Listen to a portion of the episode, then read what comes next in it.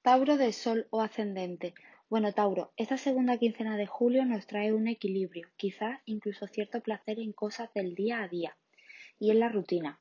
Quizás empieces algún hobby o eh, se esté formalizando una relación que antes era más impulsiva y ahora se ha tornado algo más estable.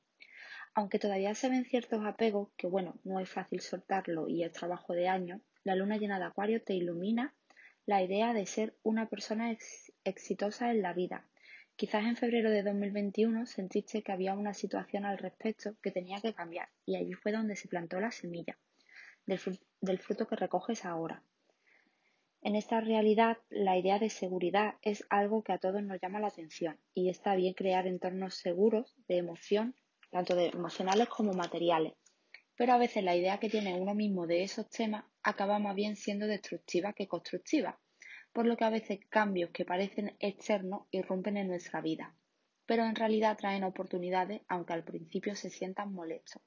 Puede ser que al final de este mes sientas que uno de esos cambios nace desde tu inconsciente, quizá un sueño revelado o una conversación con hermano o hermana o persona que sientes que es amigo o amigo, que sientes como, como un hermano o hermana, te trae esa información que ilumina un poco más esa parte que tenemos todos adormecida.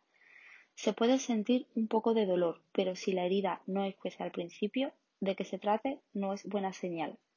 Espero haberte ayudado con esta información y si quieres trabajar las alineaciones astrológicas personalizadas con tu carta natal, te espero en el área de miembro de mi página rocioqueroastral.com.